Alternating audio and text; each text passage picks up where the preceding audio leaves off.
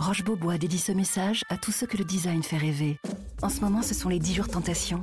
10 jours pour découvrir la créativité des nouvelles collections et profiter de prix très séduisants sur une sélection de meubles et de canapés Roche Beaubois. Mais ne perdez pas de temps. Les prix Tentation Roche Beaubois, c'est jusqu'au 25 mars seulement. Liste des magasins ouverts ce dimanche sur rochebeaubois.com. L'éditorial du Figaro.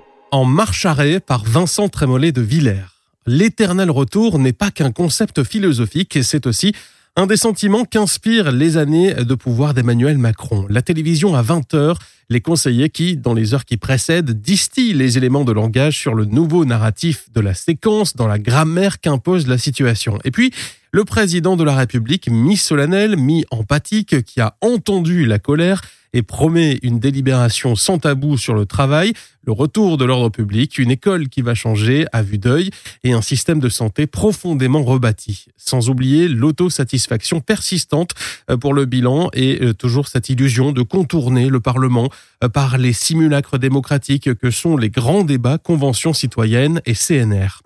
Déjà vu, déjà entendu cette histoire du président qui nous dit qu'ensemble nous avons fait face, le Covid et la guerre en Ukraine l'ont effacé de nos mémoires.